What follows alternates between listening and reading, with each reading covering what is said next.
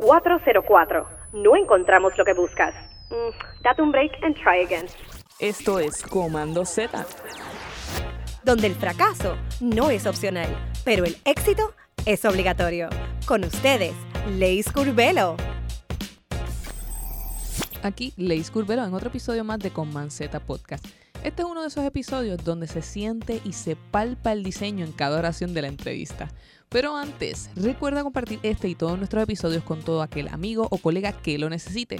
Que necesites inspiración y porfis, danos ese review en Apple Podcast. Mi gente, siempre lo digo y siempre es más que necesario para seguir llevando la sandunga creativa a más lugares. Ayúdanos a seguir creciendo. El episodio de hoy, diseño útil, junto a Rafi Robles. Luis Rafael Robles Vidal, mejor conocido como Rafi, es graduado de la Escuela Central de Artes Visuales y es también graduado de Arquitectura de la Universidad Politécnica de Puerto Rico, lo cual lo llevó a trabajar con arquitectos como Manuel Bermúdez, Andrés Mignusi y Miguel Calzada. Dentro de sus emprendimientos creó Ecomensajería por sobre 7 años, compañía de mensajería en bicicleta.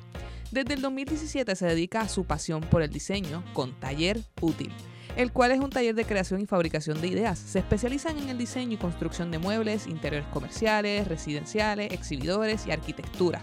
Utilizan el diseño como herramienta principal para crear soluciones efectivas, cómodas y funcionales.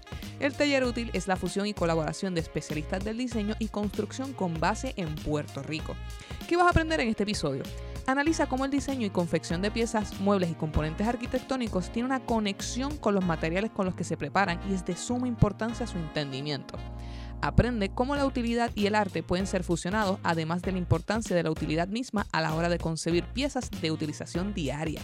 Y escucha cómo el diseño digital y la confección manual se integran casi imperceptiblemente mediante la utilización de los principios del diseño. Así que sin más, los dejamos con Rafi Robles en Diseño Útil. Así que dale oído. Aquí Leis Curvelo en otro episodio más de Common Z Podcast. Hoy tengo un episodio bien particular en el cual vinimos presencialmente, con COVID, sin COVID, con lo que sea, estamos aquí presencialmente. Y esto es un episodio de estos que me encantan porque no solamente tengo un invitado espectacular, sino que el setup está brutal para lo que están escuchando. Estamos en unas facilidades que todavía están en construcción, pero vamos a hablar de eso un poquito más adelante. Vamos a darle la bienvenida a nuestro invitado de hoy. ¿Cómo estás, Luis Rafael? Hola, muy bien, saludos. No sé si decirte- por la invitación. Rafi. Rafi, Rafi. Rafi, Rafi, Rafael Robles. Rafael es mi nombre completo, sí. Sí, porque no, no suena bien formal Luis Rafael, pero yo sé que de cariño te, te dicen Rafi. Sí, todo el mundo me dice Rafi, Rafa. El Luis siempre es como para los préstamos, las deudas, la responsabilidad del negocio, etcétera, etcétera. Ok, ok, ok. Bueno, cuéntanos quién eres, a qué te dedicas. Pues yo soy arquitecto. La- arquitecto de formación en realidad, ¿sabes? Estudié esa profesión y, y soy graduado de la Central Heights. Y eh, siempre relajo que soy un, un cuca Gómez, hago muchas cosas y he hecho muchas cosas en diferentes puntos este, y etapas. Pero básicamente ahora me dedico, tengo una compañía de diseño y construcción este, que comenzó haciendo muebles, artefactos y poco a poco fue evolucionando y mutando y, y diseñamos diferentes cosas, espacios, casas, estructuras. Qué nítido, qué nítido. Eso, eso es lo bueno de cuando la gente te dice soy como un cuca porque tú sabes que la persona es versátil, que es diversa, que tiene una cantidad de cosas que te puede hablar y que es experto en múltiples cosas, ¿verdad? Este, O, o conoce a la gente que sabe hacerlo. Ah, esos son otros 20, que también vamos a tocar eso en la entrevista porque es, es bueno, ¿verdad? Te- también hablar sobre la importancia de los equipos, de la diversidad, ¿verdad? En, en términos de, de cuántas personas son, ¿verdad? Lo ideal para trabajar, no solamente para producir, sino para aprender y enriquecer los proyectos. Claro. Este, vamos a tener una dinámica rompehielo. Esto es una entrevista de estas particulares que, que tienen muchos detalles y muchos componentes que a mí me gusta ir poco a poco ir dilucidando. Y quiero que tú me digas, yo te voy a decir una categoría. Tú me dices lo primero que te venga a la mente con esa categoría en términos de, de un producto. Yo te voy a decir una categoría y tú me decís, ah, eso me acuerda tal cosa. Este, si yo te digo mueble, ¿qué mueble tú dices como que diablo ese mueble es bien bonito y en verdad, en verdad, ese es el primero que viene a la mente por esto? Para mí es inevitable que muchas cosas surjan, obviamente, por la, ¿verdad? Por mi formación principal de arquitecto a nivel de diseño, pero pues tú me dices un mueble y me viene, qué sé yo, la silla Barcelona de, de Miss Van der Rohe. Este, y obviamente, pues, es bella, es linda, eh, es cómoda. Y los materiales y la época en que se hizo, pero también puede sonar medio clichoso. Ok, O sea ok. que- Pero- pero, ¿sabes? Es un mundo de cosas. Pero para los mortales como yo, que no, nunca he visto esa silla, ¿qué tiene en particular esa silla? Que la vamos a poner de referencia para aquellos que no la conocen. La silla es cómoda, este, es belta, eh, usa diferentes materiales como el stainless steel, el cuero, o sea, la simpleza. O sea, lograr hacer cosas simples y que sean bellas y que funcionen, yo creo que es como que el gran reto o el gran resultado, Sí, sí, que no solamente estéticamente sea bonito, sino que sea útil. sin duda. Bueno, letrero. ¿Qué letrero tú dices como que, ah, es que ese letrero, Dios mío? Bueno, letrero, letrero así, me viene primero un logo a la mente y es el de FedEx siempre. Ok, ¿sabes? Que es un- claro. Es un super logo, es el logo. Pero volvemos, caemos, pues, podemos caer en lo clichoso, pero es que, pero es que son cosas excelentes, son cosas súper buenas. Pero lo importante es dar un, un ejemplo que realmente pues represente. Y si es clichoso, olvídate de eso. Que, que la gente pelee en los comentarios del Clichoso podcast. porque, porque es el que a lo mejor dicen, pero pues hay cosas que son las que son, creo yo. Ah, pues, pues. La última, edificio. ¿Qué edificio tú dices? Ese es el que. Bueno, es que volvemos lo mismo, son tantos, pero yo en uno de esos viajes de estudiante a mí me impresionó mucho el, el Museo de Antropología en México. O sea, el espacio, ese techo flotando gigantesco ahí, pero igual te voy a mencionar edificios de aquí y afuera. Pero ese espacio en particular, Brutal. eh, sí, ese edificio a mí yo sigo ahí. Sin duda el viejo San Juan y el Morro son una estructura Sí, espectacular. A mí me encanta el viejo San Juan. Yo creo que ese es mi lugar favorito en todo el planeta Tierra. Y tengo una amiga que en un momento dado me dijo, ¿cómo tú sabes que ese es tu lugar favorito? Y yo, mano, porque yo soy puertorriqueño y lo siento. Cada vez que estoy ahí, siento que me encanta Yo a usar, voy a usar esa misma palabra porque se siente, es que uno siente las cosas, uno como la filigrana, las cosas así como cuando uno mira los cuadros y cierra los ojos y mira más allá, tú sabes, las cosas que son especiales y que tienen contenido, o sea, tú lo sientes. Es sensorial. Bueno, ¿cómo diseñas a partir de una reunión con un cliente? Esto, esto es bien interesante porque tú tienes un bagaje y, y- y tienes, ¿verdad?, Eh, un conocimiento en diferentes áreas, pero quiero que, me hables sobre taller útil y cómo tú diseñas ah, teniendo en consideración cuando estás hablando con un cliente. Eh, básicamente hay un problema a resolver. Ahí el cliente te cita y quiere ob- obviamente un producto que puede ser desde una cama, una mesa, un espacio, eh, el diseño de un interior, la remodelación de un baño, arreglar la cocina, pero sin duda es un producto y obviamente es un problema a resolver. Eh, usualmente a mí pues me buscan, al equipo nos buscan para, para hacer cosas, no es que sean diferentes, pero no es la, o la típica cocina o es la típica mesa, y no es porque sea rebuscada ni con cinco funciones, pero quieren algo particular y que responda a, a un lugar específico y que sea de ellos. Aunque sea la misma mesa, pues es más cortita, es más estrecha, es más alta, tiene goma, tiene un material especial para que el niño no le ensucie, etcétera, etcétera, etcétera. Pero se ataca a base de un problema, se ataca a base de un problema. Yo siempre hago un chiste bobo que digo, envíame imágenes, porque la única manera, pues, la gente te puede decir yo quiero esto, pero pues poder explicarlo y yo poder entender lo que hay en su cabeza o como ellos se están po- imaginando gráficamente o tangiblemente lo que quieren, pues sin duda es con precedente, con imágenes. Y yo le digo, envíame imágenes, aunque yo haga lo que me dé la gana. Y te trate de convencer con los 3D, con el diseño, pero... Y siempre se ríen y siempre uno intenta de salirse con la suya. Claro. Cumpliendo con, con lo que quieren. Me encanta que dices resolviendo un problema. Dentro de lo que es el área de tecnología y de experiencias de usuario en la cual yo me desenvuelvo, definitivamente con eso es lo que trabajamos. O sea, trabajamos a base de data, de información eh, y tratamos de resolver un problema. Pero ya en un ambiente físico, tangible, ¿verdad? Que es lo que tú trabajas, hay otros aspectos que, que tal vez en lo digital, como nosotros trabajamos con los píxeles, pues es un poco más, eh, con un poquito de magia. No es lo mismo tú, ¿verdad? Tú tratas de forzar eh, 35 pies, eso no, esos 35 pies no van a parir, ¿verdad? Como Claro, decimos los claro. puertorriqueños. Este, así que me gustaría que, que me hablaras un poco de, de- y me definas lo que es Taller Útil, que, que es tu espacio como tal. Taller, taller útil surge en un momento en el cual yo había dejado de diseñar y dejar de trabajar en oficina, había perdido el trabajo, había hecho otras cosas. Y a mí se me fue el deseo por diseñar. Y cuando a mí me volvió el deseo de diseñar, yo soy de las personas que no puedo hacer nada si no me gustan, si no la siento. Este, y respeto que lo pueda hacer, pero ¿sabes? no se trata de ser aburrido ni nada, pero si yo no lo siento dentro de mí, pues no puedo crear.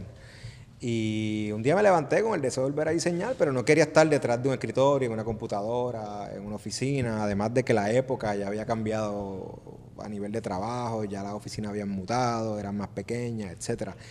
Y, surge como un taller de fabricación, este, y vi que obviamente había una demanda de hacer muebles, este, sin, sin quitarle el trabajo a nadie de todos los grandes diseñadores y excelentes diseñadores industriales que hay en Puerto Rico y y artesanos y, y ebanistas, este, pero sí que que había un espacio para alguien más, para uno más que, que comenzara a hacer cosas. Y comenzó como un taller con, con un amigo eh, y comenzamos literalmente a hacer las cosas nosotros. Luego eso cambió, este, él siguió su camino y yo seguí con taller útil y, y tuve que buscar un montón de gente, un montón de gente para poder cumplir con entregas, con diferentes cosas y para poder nutrirle el resultado. El, el 80% de los trabajos que ven Taller Útil básicamente son diseños míos, obviamente ayudado por, por, todo, por parte del equipo. Este, en el cual, aunque tengo ebanistas formales, pero tengo personas de, de la Escuela de Artes Plásticas, gente de multitasking que puede hacer muchas cosas. O sea, y que tengan obviamente, que le gusten, que sientan y que, y que hagan cosas chulas. Hablando de eso, que, que, eso es una parte bellísima, en cómo tú enriqueces los proyectos con, con una diversidad de, de, personas que tienen talentos complejos y talentos diferentes. ¿Cómo tú integras, por ejemplo, me dijiste personas que, que, han estudiado en artes plásticas, cómo tú integras el arte y el conocimiento de otras personas que no necesariamente eh, se denominen diseñadores, se denominen eh, banistas o se denominen lo que tú necesites específicamente? No se denominan, pero tienen el conocimiento, diseñan, tú sabes los que tienen la educación formal, ¿verdad? De las artes plásticas, pues tienen, manejan conceptos de proporción, de arte, de belleza, de escala. Y hablamos el mismo lenguaje, hablamos el mismo lenguaje. Y tienen otra experiencia y, como tú dijiste, lo enriquecen. Al igual que el albañil, que lo aprendió de uno a otro, o el soldador, este, que no tienen ningún grado, pero tienen una experiencia, o sea, no tienen ningún grado académico, tienen más grado que yo, por la experiencia y por las cosas brutales que puedan hacer y, y, y que llevan, logran poder hacer real eso que yo diseñé o, o que le estamos fabricando a otro diseñador. Exacto, exacto. Si hablamos de un contexto digital, eh, un diseñador le entrega su trabajo a un developer, ¿verdad? Y eso es más o menos lo equivalente a lo que es la fabricación y la construcción, ¿verdad? Que, que, es lo que tú te dedicas. Pero cuéntanos cómo es ese proceso de diseñar una pieza en un contexto digital, ¿verdad? En una computadora y traer la vida en términos de fabricación. Eh, hay muchas cosas, muchos retos, ¿verdad? Lo que yo dije ahorita, los pies no van a, a crecer más allá de eso, pero tú tienes una visión de momento digital como tú lo traes a la vida. Pues por medio del, de mi formación como arquitecto, pues, pues yo, no, yo no comencé usando computadora, yo comencé dibujando a mano y haciendo maquetas, pero pues, obviamente es una formación siempre tridimensional. Y, y, las cosas que uno hace digitales, pues las está pensando acá en la mente, este, literalmente como un modelo, como un holograma, este, ¿verdad? 100% digital en la cabeza. Y siempre era así, aunque hacía cosas con las manos. Y, y, de ahí, obviamente, pues ya uno tiene muchas cosas resueltas, pero no es hasta que llega a la hora de, de unir esta madera con esta y la estructura que hay de abajo. Que por más que tú lo dibujes, te encuentras que el tornillo tiene un tamaño, el ebanista te dice eso no se aguanta así, etcétera, etcétera. Este, que es la práctica. Que eso es lo chévere de tener un taller. Claro. Porque yo lo daño y lo arreglo. Nosotros, nosotros lo dañamos y lo arreglamos. Este, y no, no, o sea, podemos atacar el problema más rápido. Claro, claro. Es, es, bien interesante porque en, en, mi caso me pasa, por ejemplo, yo de, entregué un diseño y de momento veo que no quedó como yo quería en la página web, pero hay otras, ¿verdad? otras cosas que se toman en consideración. Por ejemplo, yo puedo diseñar algo bellísimo, pero lo estoy diseñando tal vez para una pantalla de, de laptop. Y de momento claro. cuando eh, la persona ¿verdad? lo utiliza de manera... Exacto, lo hace responsive, lo, lo mete en una computadora de, esto, de esas de casa, el diseño se fue ajuste. Y dicen qué feo fuiste tú. Ah, Eso es bien complicado. Es bien complicado. Exacto, exacto. ¿Cómo, ¿Cómo tú vences eso en términos de materiales? Porque no es lo mismo diseñar algo digital y de momento eh, producirlo en madera que producirlo tal vez en acero o en, o en metales. Lo que pasa es que se está pensando ya en el material, se está pensando ya en una resolución, ¿verdad? Una tectónica de cómo uno lo quiere ver. Y como nosotros lo hacemos, o se hace bajo nuestra sombrilla, o sea, obviamente hay una supervisión directa y con todo eso surgen un montón de errores, un, montón de situaciones. Este, pero pues no es que yo le envié a una imprenta y claro, la imprenta te hacen una muestra de colores, claro. papel, pero siempre hay un factor. Nosotros pues controlamos muchas cosas. ¿Qué, ¿Qué, cosas, este, por ejemplo, ustedes han trabajado? Porque lo, lo, chévere es que tú no solamente diseñas, sino que trabajas otros conceptos también. Eh, te, te, has dado con, con, esta situación de que de momento te llega con un concepto, tal vez vuelvo y digo el ejemplo, que es lo único que conozco, tal vez te llega en madera y el cliente lo quiere en otro material. ¿Has podido trabajar eso y has podido hacer esa conversión? Sí, sí, lo que pasa es que un, todos nosotros lo presentamos con muestras mm. y en tridimensionales. Okay. O sea, que obviamente hay unos renders que, que que te asemejan a una foto o, algo bien real y, y, se minimiza bastante. Pero, porque, y eso, porque es la manera de poder enseñarle al cliente cómo va a quedar. Y, es con todo eso y a veces, porque la persona o no es tridimensional o ve la cosa de otro color o, y se son complicaciones y a veces eso cuesta, cuesta dinero y se resuelve volviéndolo a hacer, comprando otro material. Y, Vamos a ponernos un poquito técnicos. Cuéntame, ¿qué principios del diseño tú incorporas en tus piezas y en, tu fabricación? Principios de diseño, obviamente el tamaño, las proporciones, la escala, este, pero principios de diseño, obviamente, no un principio, pero o que funcione, o sea, que cumpla con un propósito. Este, obviamente a mí me encantan las cosas lindas, pero pues, este, las cosas es linda por un resultado. Y el principio en general, eh, obviamente yo los muebles y las cosas las hago como un edificio, las pienso como edificio, aunque sea un escritorio, desde su tectónica y todo, independientemente que parezca un edificio, pero las pienso así, tridimensionalmente y como un arquitecto. Este, que si uno le pone una Barbie al lado, un Ken, pues parece. Pues fíjate, cuando lo, lo y lo pone ese tamaño, pues sí. Ese, eh, eso te lo podría decir, pero, pero básicamente hacer espacio, es hacer espacio, que para mí que es lo que me enamoró de la arquitectura, tú sabes lo que se contiene por medio de esas paredes, por medio de esa fachada, por medio de esa altura, igual así en los muebles, los interiores, o sea, crea una experiencia, o sea, eso que no se puede tocar. O sea, que tú también haces UX, me vas a robar el trabajo. hay, hay, algo que dijiste que me gusta mucho y, eh, es algo que yo peleo mucho con, con, las compañías. Cuando uno está diseñando, hay una necesidad de espacio que hace que la experiencia se pueda digerir mejor, ¿verdad? De momento tú tienes una página web y si tú no pones el espacio suficiente para que exista la legibilidad, exista, ¿verdad? E, ese proceso de la persona entender de cómo va a navegar la página pues no se siente una buena experiencia eh, y, el hecho de, la proporción dentro de los espacios es sumamente importante. Hay un detalle que me quedé pensando de la pregunta anterior y es que eh, tú y yo, yo, yo, siento que tú y yo somos contemporáneos, pero ya tú dijiste que no. tengo, tengo 43. Tú te choteaste, no lo dije yo, no lo dije yo. Pero me dio curiosidad porque tú, entonces, tu formación no había tanta digitalización como la hay ahora. Estaba en ese proceso. Estabas en el proceso. yo en primer año de universidad cogía clases de, de dibujar a tinta y a lápiz y se medía y y ya ese último primer año se empezaba a dibujar en AutoCAD, pero o los 3D y todo, o sea, no, no existe los software que hay ahora. ¿no? Eso te quería preguntar, ¿cómo tú has visto la diferencia entre en aquel entonces en tu formación eh, formal académica a cómo se trabaja ahora y cómo tú has visto, ¿verdad? Las personas que trabajan contigo, cómo, cómo visualizan eh, el diseño, la arquitectura ahora versus lo que como tú la, tuviste en tu formación. Yo te voy a decir por viejolo, a lo mejor, que me gustaba más antes, pero era porque uno pasaba más trabajo. Ok. Eh, yo, era, yo siempre he sido de tocar y las maquetas y las cosas, pero igual cuando hago 3D los pienso como una maqueta y es como si estuviera tocando.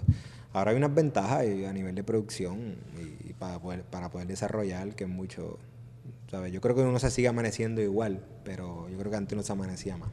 Pero ya a lo mejor te digo lo de viejolo porque pues pasaba más trabajo que otro y digo, ah, la mía era mejor. pero nada, es una mezcla del producto, el software y sin duda del talento que tenga la persona. Pero tú crees que a lo mejor te ha dado alguna ventaja en términos de, de la concepción que tú tienes de los materiales porque los trabajaste físicamente? Sí, eso siempre ayuda, eso siempre ayuda. Y, y, hasta el sol de hoy me doy cantazos todo el tiempo en el field, con los muchachos, con el que me dicen, Jafi, ¿cómo vamos a hacer eso? Tú sabes, y, nada, yo dejo que ellos produzcan, que ellos hagan y, yo aprender de ellos. Igual del albañil, ¿sabes? De todo. Sí, hay una comunicación y un aprendizaje de, ambos lados, definitivamente, de ambos lados. Em, hay algo que me gusta mucho, obviamente se llama taller útil, pero hay, hay, un factor que hoy en día está bien presente y es cuán sustentable es lo que se trabaja, ¿verdad? Porque hemos visto que hay muchos muebles que se venden, no vamos a decir la marca, eh, y por ahí, como dicen en la calle, son de, son, eh, de úsalo y lo botaste. Claro. Eh, ¿Cómo tú trabajas, ¿verdad? Ese, ese aspecto de durabilidad, ese aspecto eh, también eh, de sustentabilidad eh, dentro de tus piezas. Eso, muchas cosas pueden ser con la calidad de los materiales y sin duda se hacen cosas que son duraderas, pero es como todo con el presupuesto, pero siempre intentamos que con el presupuesto que tenga el cliente podamos hacer algo que pueda durar lo mayor posible, obviamente sea responsable al ambiente, aunque hay cosas que es imposible, este, y se pueda seguir trabajando, se pueda seguir, se pueda seguir haciendo. ¿Has visto algún cambio actual en términos de los materiales en, en cuestión de resistencia? O, ¿O entiendes que simplemente es un hecho de búsqueda, presupuesto y manejo? Ay, que hay gente que dice que antes los materiales eran mejores versus ahora, pero así mismo como a lo mejor algunos materiales eran mejores antes, su dureza o su calidad, igual han, se han inventado otras tecnologías y otras cosas. Yo creo que responde a los tiempos, a la época, a la contemporaneidad. Sí, porque, por ejemplo, yo recuerdo que mi abuelo tenía un carro que si yo salía corriendo en bicicleta y la daba de frente, olvídate que no sobrevivía como por un mes. Claro, eso sí. pero, pero fíjate, Vamos a pensar que haya materiales que son más débiles, por decir una palabra. Obviamente pues uno tiene que ir a una estructura y tiene que hacer otras cosas para compensar y tener un, buen resultado. Sí, porque ah, he, visto, yo, yo no sé mucho, yo lo que sé es lo que yo investigo, ¿verdad? Pero he visto que las nuevas tecnologías hacen materiales más flexibles, eh, materiales que a lo mejor en términos de, de sus componentes son más agradables al ambiente, pero no necesariamente pueden ser tan eficientes como, como lo puede ser un roble o un caoba o este tipo de maderas que son sumamente sólidas de muchos tiempos de antaño. Sí, sí, puede ser, puede ser, eh, sin duda. Estoy, estoy, tratando, yo hice mi asignación, Rafi, oye. Lo que pasa es que yo creo que todo responde, como te digo, o sea, hay cosas que uno puede hacer, uno, puede hacer un diseño bien chulo y bien económico y con otros materiales. Y, y material más económico y sin ser a lo mejor la tienda que no quieren mencionar, que igual la tienda que no quieren mencionar tiene unas cosas bien chulas y responden también algo y unos costos que, que, son imposibles de lograr. O sea, cada vez que me vienen, mira, yo quiero algo como esto y digo, es que tienes que comprarlo allá. Yo no tengo manera de hacerlo. Porque de por sí lo que cuesta la mano de obra, lo que cuesta el material, ¿sabes? Exacto, definitivamente.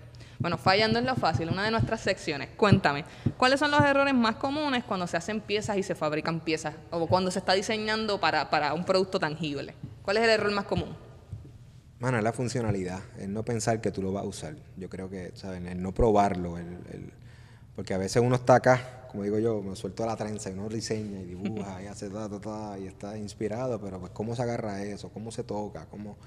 ¿sabes? Yo creo que la funcionalidad, porque uno hace una cosa que se ve bien brutal para la foto, pero pues te queda allí cogiendo polvo, no funciona, mira esa silla, es súper incómoda me ha pasado. He ido a sitios y digo, qué bello, yo quiero esa pieza. Y cuando digo, pero ven acá, todo como que no funciona. Que, que yo creo que también tienen un tienen derecho a existir. Hay cosas que son para mirarse. Qué lindo. Hay cosas que son para mirarse. Hay cosas, que, están ahí. Se sienta la persona que llega a la casa y tú no sabes, no te sientas ni, ni para Dios porque sabes que es incómoda, pero se ve chula y es del diseñador X, etcétera. Pero. Y cómo, cómo ya que, que mencionaste eso, que para mí es vital, eh, ¿Cómo tú, tú, logras eso, verdad? Tú haces prototyping, eh, tú eh, tratas de, de, todo el tiempo estar pensando realmente en la utilidad de la persona. ¿Cómo tú logras ese medium well, verdad, entre la belleza y la utilidad? A mí me encantaría hacer prototipos, pero a veces es imposible por el tiempo. Claro. O porque todo es para ayer. Todo es para ayer, todo es para mañana, todo lo en inauguración. Pero sin duda en ese proceso, ir probando, ir probando. Amor, por decir una silla se hizo, no está pintada, no está sellada, pues tú te sientas, ¿no? Hay que cortar, hay que añadir. Y sí, claro, uno dibuja, uno ve la experiencia de las personas, uno busca, ¿verdad? Las, las cosas ergonómicas, el graphic standard, y uno obviamente se sienta, se para, pone tres tablitas, se para, mira, me, choca, me choca la pierna con, con la mesa, ¿sabes? Así que ya saben, Corillo, la, la utilidad. Y, y, definitivamente eso aplica para cualquier cosa, porque a veces hacemos unas páginas web que tú dices, qué hermoso, ¿dónde cliqueo? Yo, sí, no, para, no para. Se ve chula, pero no para. Tú, tú, tú, tú, y 80 botones. Exacto, y dice, pero ven acá, ¿qué hago? ¿Qué hago? Lo mismo, a veces tú dices, mira, eso es una silla y tú, ah, se supone que me siente. Muerde, no. exacto, exacto. Bueno, eh, al igual que tu variedad en, términos de labor, tú tienes una variedad de utilización de materiales. Eh, cuéntanos la importancia de conocer los materiales a la hora de la fabricación. ¿Cómo, ¿Cómo eso juega un papel importante a la hora del diseño? Porque tú me dijiste que diseñas, pero también pensando en el material. Sí, sabes, uno, yo no sé si a lo mejor cuando un pintor, ¿verdad? Hace un diagrama, hace un sketch, empieza a pintar y ya, o sea, él tiene en su mente unos colores, igual que el músico, o sea, está escribiendo una, o sea, un escritor está escribiendo, ¿verdad? Su, su música y está pensando unos acordes. O sea, eso pasa, eso pasa. De que funcione es otra cosa. y de que funcione es probándolo. Este, y los mismos muchachos que trabajan conmigo son un reality check constante. Porque te dicen, eso no se aguanta, eso no funciona, eso no va a durar. eso Y, y hermano, es en errores probando. Error. O sea Y, que- y claro, y tú encuentras nicho, ya uno diseña de una manera, ya uno se hace amigo de, uno- de unos materiales, de una madera, al igual que las cosas que se consiguen. Porque, o sea, yo creo en trabajar con las cosas que hay en el mercado o están en stock. también. Porque hay veces que si no, tengo que esperar seis meses que llegue tal producto y para colmo es caro, que obviamente el- la economía, o sea, el presupuesto, yo creo que es el gran reto de todo. Pero en la construcción, en el diseño es súper caro. Porque obviamente la gente paga por algo que no puede ver, que es un papel, un diseño, y luego paga por ese producto. O sea que Ahora me dio curiosidad. Quiero que me digas tu material favorito y, y cuál es el material que más difícil se te ha hecho conseguir. yo estoy entre la madera y el acero, pero bueno, yo creo que lo que es el concreto, el concreto expuesto, ¿verdad? el acero y el, el hierro y una madera noble pueden ser tres componentes que yo puedo usar en, en todo.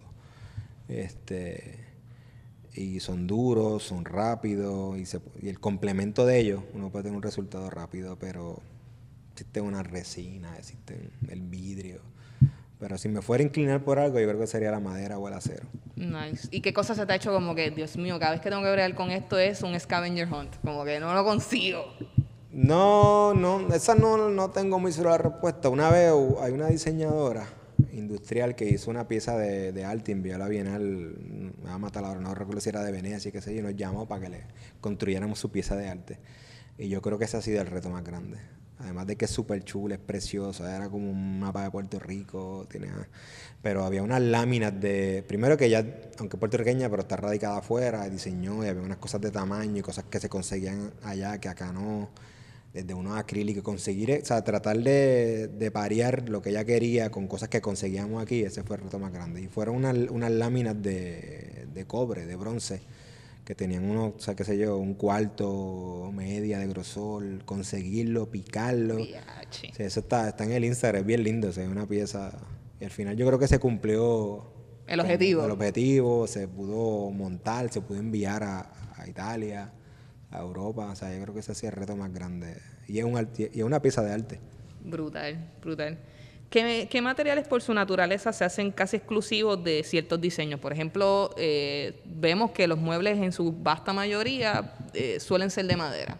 Pero me pudieses dar otro ejemplo, como que tú dices, este material eh, casi el 90% de las veces se diseña esta cosa.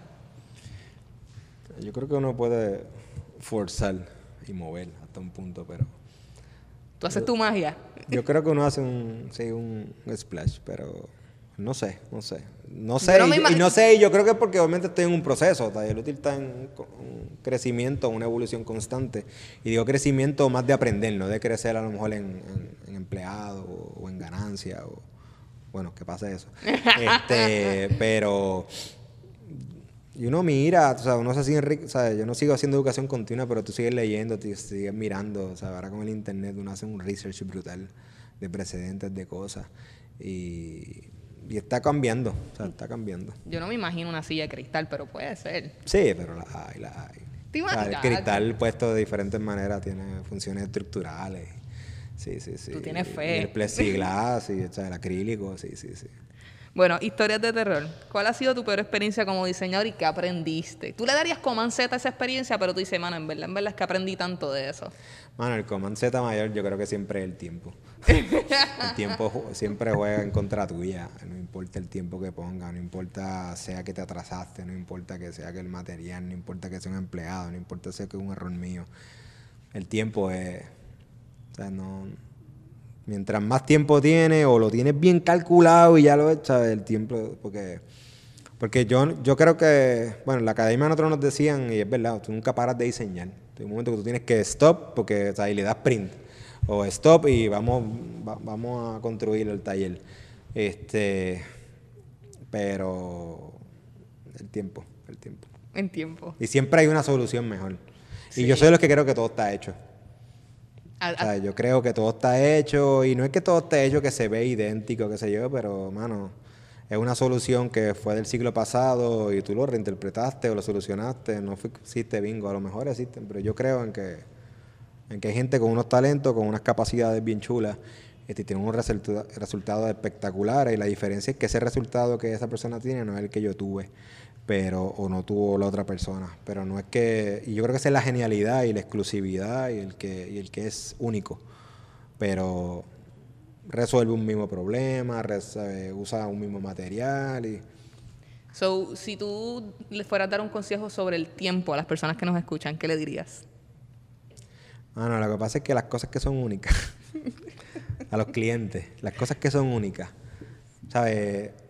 Esto que estamos viendo aquí, un ejemplo, estas gradas, debajo tienen una estructura en acero estructural, ¿verdad? Para, para, para que por, por dentro sea hueca y sirvan de almacén, pero a la vez sirvan para poner producto y la gente sentarse. O sea, yo estimo, porque ya hemos bregado con esta madera, ya hemos encolado madera y estimo tanto tiempo, pero, pero hay un momento que las cosas te siguen pidiendo y te siguen pidiendo. Es como si te hablaran y te dicen, no, no, líjame, aquí, tócame acá, qué sé yo.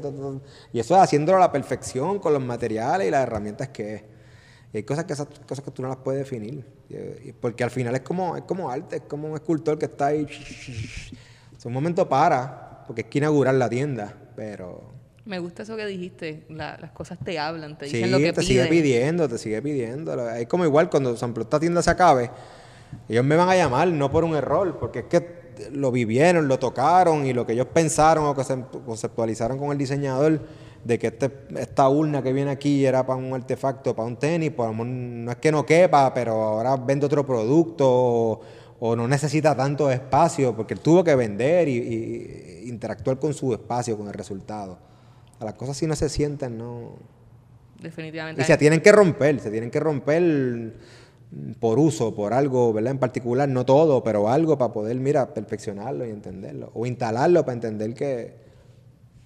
Me, me gusta eso porque a mí me ha pasado que a veces yo digo como que no me quiero enfuscar en este componente más de cuatro horas porque realmente va a ser un slider, una, una galería que le vas a dar para adelante. Pero te lo pide. Porque tú estás viendo aquella esquinita que hace así, que a lo mejor nadie va a ver, ni, ni tu cliente, pero, pero tú estás feliz y en paz contigo mismo. Exacto, exacto, literal, literal. Pero está cool porque entonces tú, lo, lo, lo nítido de tu profesión es que tú tocas lo que estás creando. Yo siento que eso es como hacer un bebé. Y está súper nítido. Tú dices, a que el bebé le hace falta más crema. Sí, tú, tú lo ves, tú lo ves, tú lo ves. A nuestra audiencia que nos está escuchando, tal vez eh, le parece súper divertido todo lo que tú haces y a lo mejor quieren incursionar. ¿Qué, qué deberían saber? Eh, ¿Qué cosas tú les recomendarías por dónde empezar eh, para poder ¿verdad? trabajar en este tipo de industria?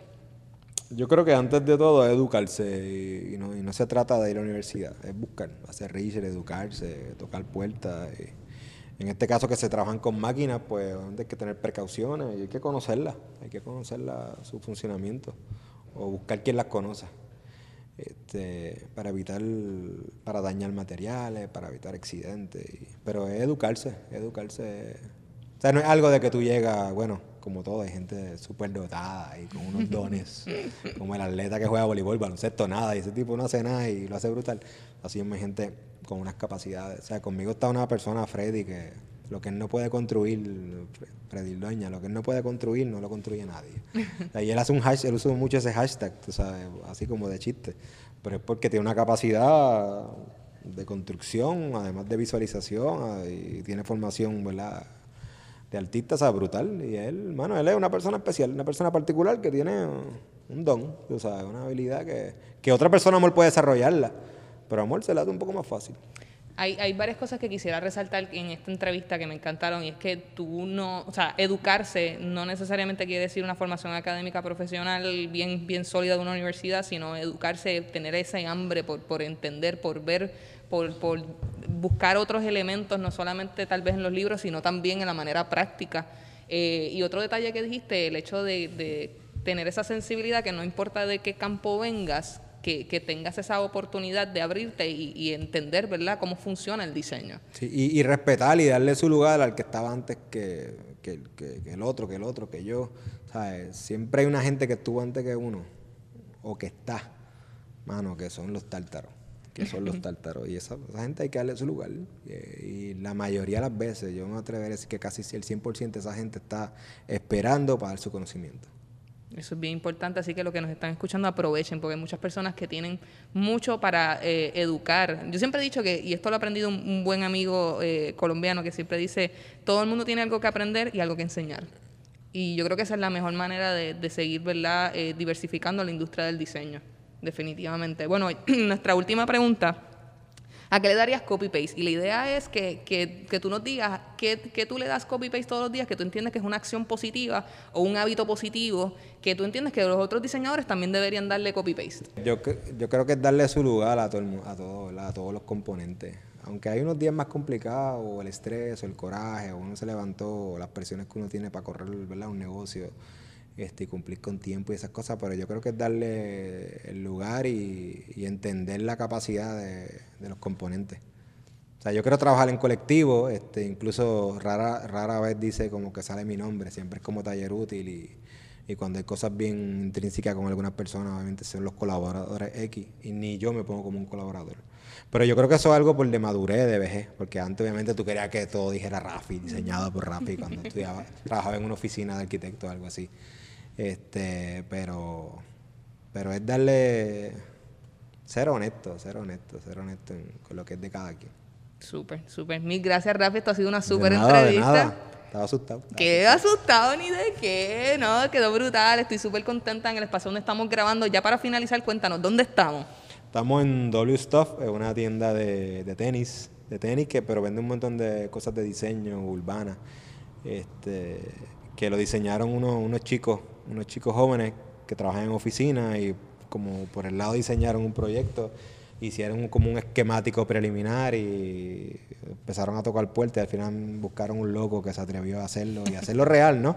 Obviamente este diseño no es mío, sí, hay, ¿verdad? Algunas soluciones de diseño y, y de tectónica y de poder hacerlo realidad que, que sí, le competen a Taller Útil, pero es un trabajo en equipo junto a los diseñadores y, y el grupo Taller Útil. Para los que nos escuchan de, de otras partes de Latinoamérica y del mundo, eh, estamos en San Juan, Puerto En Rico. San Juan, Puerto Rico. sí. San Juan, Puerto Rico, van a ver algunas imágenes sobre, sobre el lugar, me parece espectacular. Yo quisiera, ¿verdad? En cuando tenga mi mansión, que Rafi venga y me haga una cosita así bien, bien sencillita, bien sencillita. Así que nada, van a estar viendo algunos de los visuales. Rafi, mil gracias por esta súper No, entrevista. Gracias, gracias a ti. Será hasta la próxima, amigos.